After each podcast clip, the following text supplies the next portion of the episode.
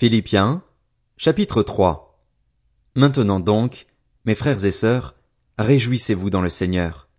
Je n'hésite pas à vous écrire les mêmes choses, et cela contribue à votre sécurité. Faites attention aux chiens, faites attention aux mauvais ouvriers, faites attention aux faux circoncis. En effet, les vrais circoncis, c'est nous, qui rendons notre culte à Dieu par l'Esprit de Dieu, qui plaçons notre fierté en Jésus-Christ et qui ne mettons pas notre confiance dans notre condition. Pourtant, moi-même je pourrais mettre ma confiance dans ma condition. Si quelqu'un croit pouvoir se confier dans sa condition, je le peux plus encore. J'ai été circoncis le huitième jour. Je suis issu du peuple d'Israël, de la tribu de Benjamin, hébreu né d'hébreu. En ce qui concerne la loi, j'étais pharisien. Du point de vue du zèle, j'étais persécuteur de l'Église. Par rapport à la justice de la loi, j'étais irréprochable.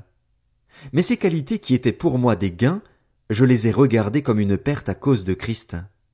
Et je considère même tout comme une perte à cause du bien suprême qu'est la connaissance de Jésus-Christ mon Seigneur. À cause de lui, je me suis laissé dépouiller de tout, et je considère tout cela comme des ordures afin de gagner Christ, et d'être trouvé en lui non avec ma justice, celle qui vient de la loi, mais avec celle qui s'obtient par la foi en Christ, la justice qui vient de Dieu et qui est fondée sur la foi. Ainsi je connaîtrai Christ, la puissance de sa résurrection et la communion à ses souffrances en devenant conforme à lui dans sa mort pour parvenir, d'une manière ou d'une autre, à la résurrection des morts. Ce n'est pas que j'ai déjà remporté le prix ou que j'ai déjà atteint la perfection, mais je cours pour tâcher de m'en emparer, puisque de moi aussi Jésus-Christ s'est emparé. Frères et sœurs, je n'estime pas m'en être moi-même déjà emparé, mais je fais une chose. Oubliant ce qui est derrière et me portant vers ce qui est devant, je cours vers le but pour remporter le prix de l'appel céleste de Dieu en Jésus-Christ. Nous tous donc qui sommes mûrs, adoptons cette attitude et, si vous êtes d'un autre avis sur un point, Dieu vous éclairera aussi là-dessus. Seulement, là où nous en sommes, marchons dans la même direction et vivons en plein accord. Soyez tous mes imitateurs, frères et sœurs, et portez les regards sur ceux qui se conduisent suivant le modèle que vous avez en nous. En effet, Beaucoup se conduisent en ennemis de la croix de Christ. Je vous ai souvent parlé d'eux, et je le fais maintenant encore en pleurant. Leur fin, c'est la perdition. Ils ont pour Dieu leur ventre, ils mettent leur gloire dans ce qui fait leur honte, ils ne pensent qu'aux réalités de ce monde. Quant à nous, notre droit de cité est dans le ciel, d'où nous attendons aussi comme sauveur le Seigneur Jésus-Christ. Il transformera notre corps de misère pour le rendre conforme à son corps glorieux par le pouvoir qu'il a de tout soumettre à son autorité. Philippiens, chapitre 4 C'est pourquoi, mes très chers frères et sœurs que je désire tant revoir, vous qui êtes ma joie et ma couronne, tenez ferme dans le Seigneur, mes bien-aimés. J'encourage Évodie et Saint-Tiche à vivre en plein accord dans le Seigneur. Toi aussi, mon fidèle collègue, je te demande de les aider, elles qui ont combattu pour l'évangile avec moi ainsi qu'avec Clément et mes autres collaborateurs dont le nom figure dans le livre de vie. Réjouissez-vous toujours dans le Seigneur. Je le répète, Réjouissez-vous. Que votre douceur soit connue de tous les hommes. Le Seigneur est proche. Ne vous inquiétez de rien, mais en toute chose faites connaître vos besoins à Dieu par des prières et des supplications, dans une attitude de reconnaissance. Et la paix de Dieu, qui dépasse tout ce que l'on peut comprendre, gardera votre cœur et vos pensées en Jésus Christ. Enfin, frères et sœurs, portez vos pensées sur tout ce qui est vrai, tout ce qui est honorable, tout ce qui est juste, tout ce qui est pur, tout ce qui est digne d'être aimé, tout ce qui mérite l'approbation, ce qui est synonyme de qualité morale et ce qui est digne de louange. Ce que vous avez appris, reçu et entendu de moi et ce que vous avez vu en moi, mettez-le en pratique. Et le Dieu de la paix sera avec vous. J'ai éprouvé une grande joie dans le Seigneur de ce que vous avez enfin pu renouveler l'expression de votre intérêt pour moi. Vous y pensiez bien, mais l'occasion vous manquait. Ce n'est pas à cause de mes besoins que je dis cela, car j'ai appris à être satisfait de ma situation. Je sais vivre dans la pauvreté et je sais vivre dans l'abondance. Partout et en toutes circonstances, j'ai appris à être rassasié et à avoir faim, à être dans l'abondance et à être dans le besoin.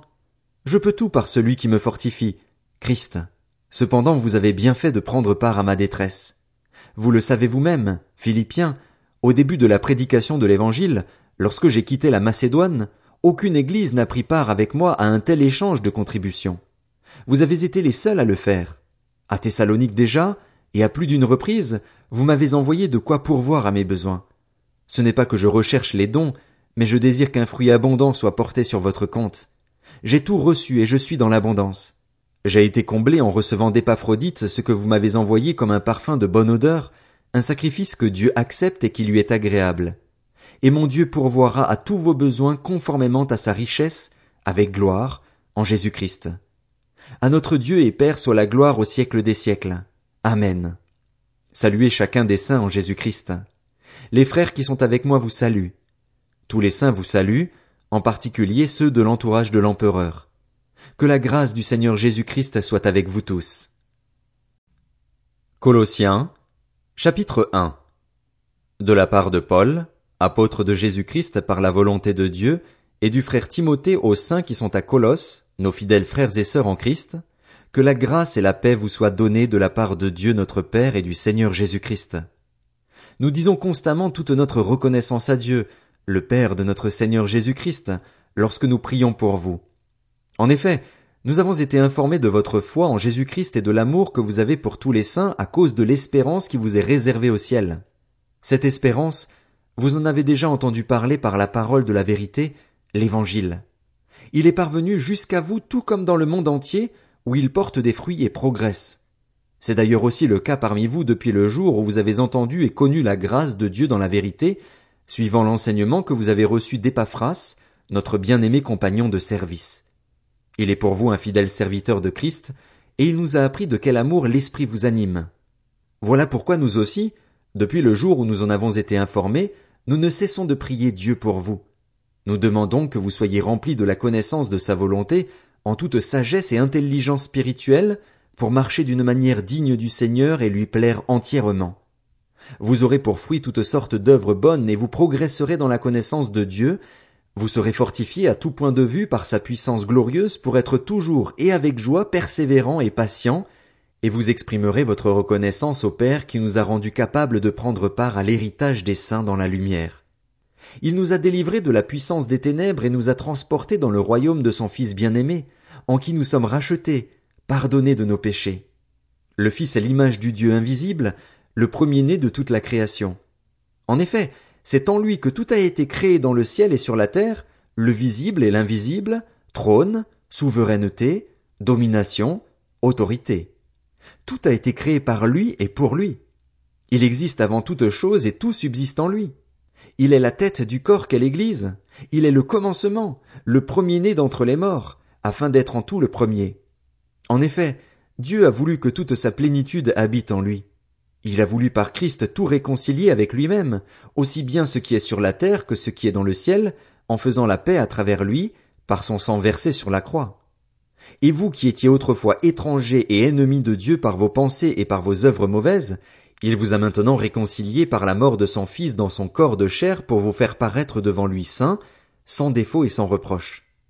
Mais il faut que vous restiez fondés et inébranlables dans la foi, sans vous détourner de l'espérance de l'évangile que vous avez entendu, qui a été proclamé à toute créature sous le ciel et dont moi, Paul, je suis devenu le serviteur. Je me réjouis maintenant dans mes souffrances pour vous, et je suppléai dans ma vie à ceux qui manquent aux peines infligées à Christ pour son corps, c'est-à-dire l'Église. C'est d'elle que je suis devenu le serviteur, conformément à la charge que Dieu m'a confiée pour vous, annoncer pleinement la parole de Dieu, le mystère caché de tout temps et à toutes les générations, mais révélé maintenant à ses saints. En effet, Dieu a voulu leur faire connaître la glorieuse richesse de ce mystère parmi les non-juifs, c'est-à-dire Christ en vous, l'espérance de la gloire. C'est lui que nous annonçons, en avertissant et en instruisant toute personne en toute sagesse, afin de présenter à Dieu toute personne devenue adulte en Jésus-Christ. C'est à cela que je travaille en combattant avec sa force qui agit puissamment en moi.